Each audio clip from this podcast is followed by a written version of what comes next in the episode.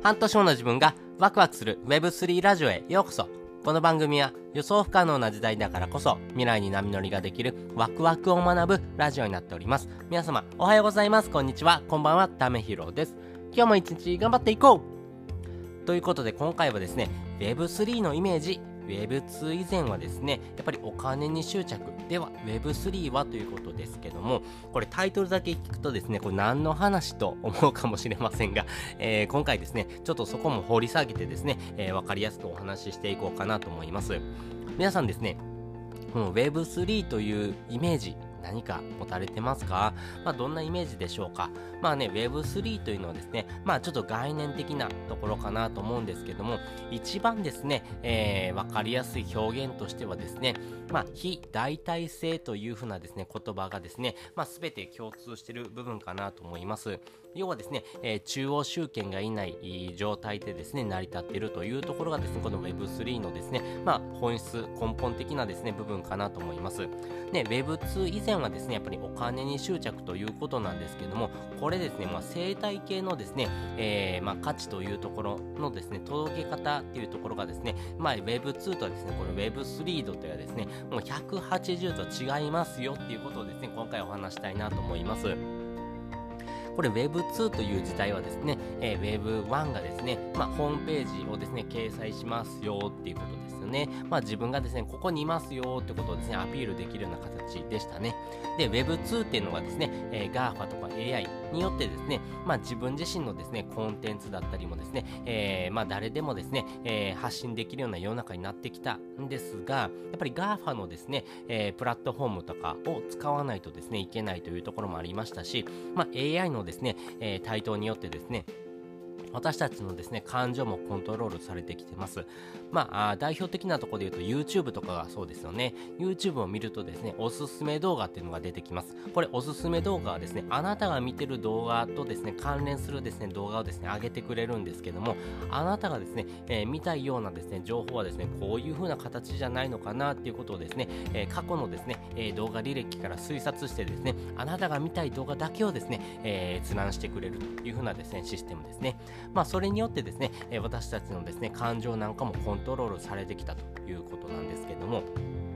今までのですね、えー、Web2 時代のですね、価値の届け方はですね、まあ、3つのですね、えー、ポイントがありました。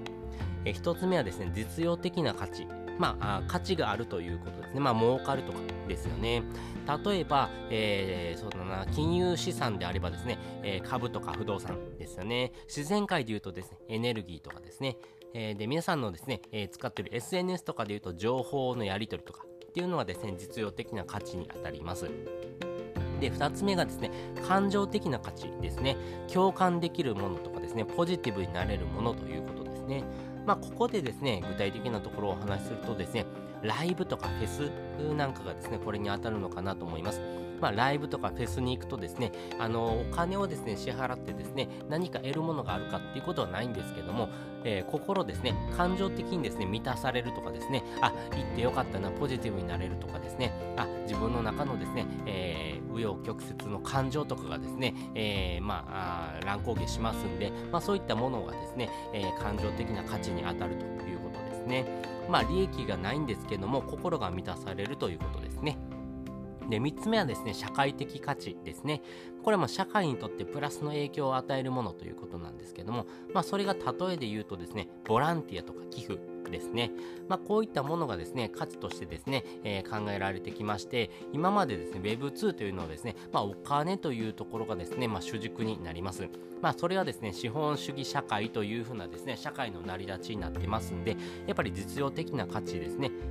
まあ、お金に近いような価値のものがですね一番重要というふうにされております。その次にですねやっぱり感情的な価値ですよね。やっぱり自分の感情が揺さぶられるという時にはですねお金というものもですね紐づいてですね動かされるというところがあります。そして社会的な価値っていうのはですねまあこれからですね社会にですね転じていく上でですね価値を与えるものなんですけどもそこにですねお金というものの紐づきはですねちょっと薄いのかなと。いうところでですね Web2 自体はですねお金というものそして、えそれをですね取り仕切るですね中央がいたというところがですね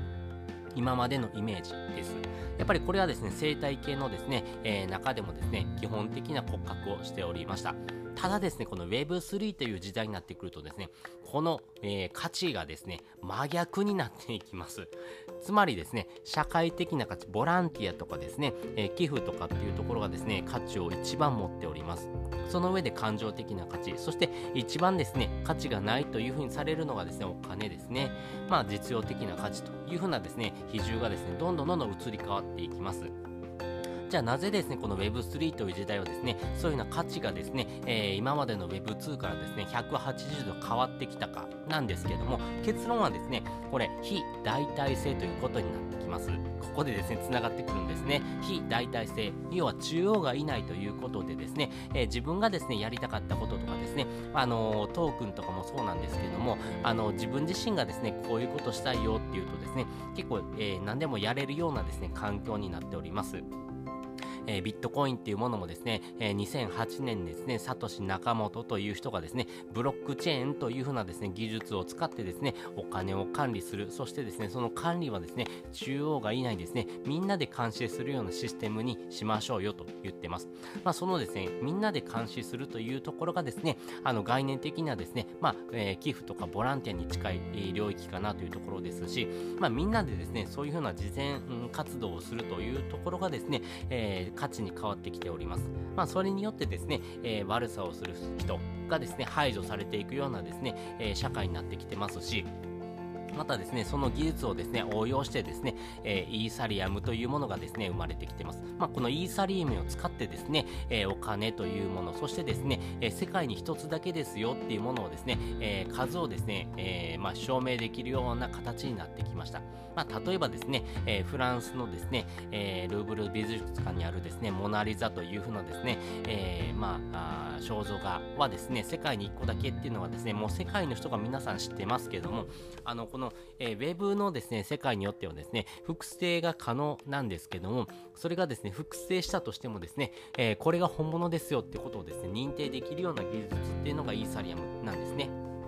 なので、やっぱりですね、えー、皆さんのですね、価値というところはですね、えー、一つのものにですね、どんどんどんどん集約されてくるんですが、それにはですね、中央がいないようなですね、えー、誰でもですね、参加できてですね、えそしてですね、自分がやりたいと思ったことをですね、面白がれる人がですね、どんどんどんどん集まってくるような集団がですね、この Web3 ではですね、形成されていきます。まあ、そのですね、最たるものが DAO というふうなものになっていきます。まあ、この DAO というものがですね、えー、皆さんのですね、えー、哲学とかですね、理念というところにですね、紐づいてですね、私はこういうふうな生き方をしたいというふうな人が集まってきてですね、じゃあそういうふうな生き方をするためにこういうふうな行動していこうと思うんですっていうことをですね、誰かが表明するとですね、ああ、それいいねって言ってですね、えー、皆さんそれにですね、乗っかってですね、じゃあ私こういうことできるよっていうことをですね、えー、皆さんですね、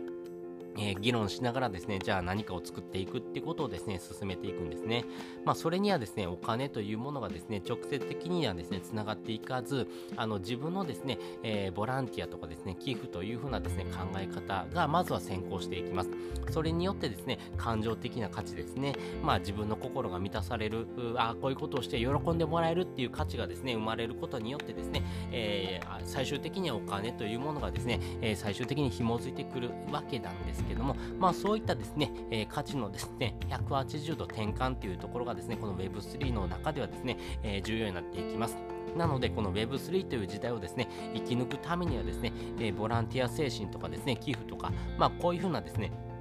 えー、自分の中のですね、えー、感情っていうところ、そして、えー、正直さとかですね、え善人であるというところがですね、評価の対象になりますんで、まあ、こういったところをですね、え Web3 の時代ではですね、持ち合わせてる人ほどですね、生きやすくなっていきますよっていうお話をさせていただきました。ということで今回はですね、Web3 のイメージ、Web2 以前はですね、お金に執着、では Web3 はということなんですけれども、まあ、結論ですね、あの、善人とかですね、え良い行いをするということがですね、このブロックチェーン上に刻まれますんで、あなたの行動からですね、あ、あなたってこういうことができる素晴らしい人なんだなっていうことが評価に値します。それによってですね、えー、あなたのですね、価値というのが高まっていくことによってですね、えー、何かお仕事をもらえたりとかですね、えー、お金につながるような行動がですね、え紐づいてくるという形になりますんで、今までとはですね、180の真逆の考え方がですね、え Web3 の時代ではですね、必要になってきますんで、まあそういったところもですね、イメージしておくといいかなっていうお話をさせていただきました。で、本日の合わせて聞きたいです。本日の合わせて聞きたいは、なぜこれからの時代は目的、パーパスや、え、人柄というのが大事なのかというところをですね、お話ししている回を載せております。まあ、今回はですね、Web3 というのはですね、概念的なお話をさせていただいたんですけども、まあ、最終の結論はですね、善人とかですね、いいお金をしましょうよってことになってます。それをですね、より深掘りしてる回になりますんで、えー、よかったらですね、この Web3 という時代をですね、生き抜くためのですね、基本的な考え方を知りたいなって方はですね、えー、こちら聞いてもらうとより深く理解ができるかなというふうに思います思っております。ということで、本日もですね、お聴きいただきましてありがとうございました。また次回もですね、よかったら聞いてみてください。それじゃあ、またね。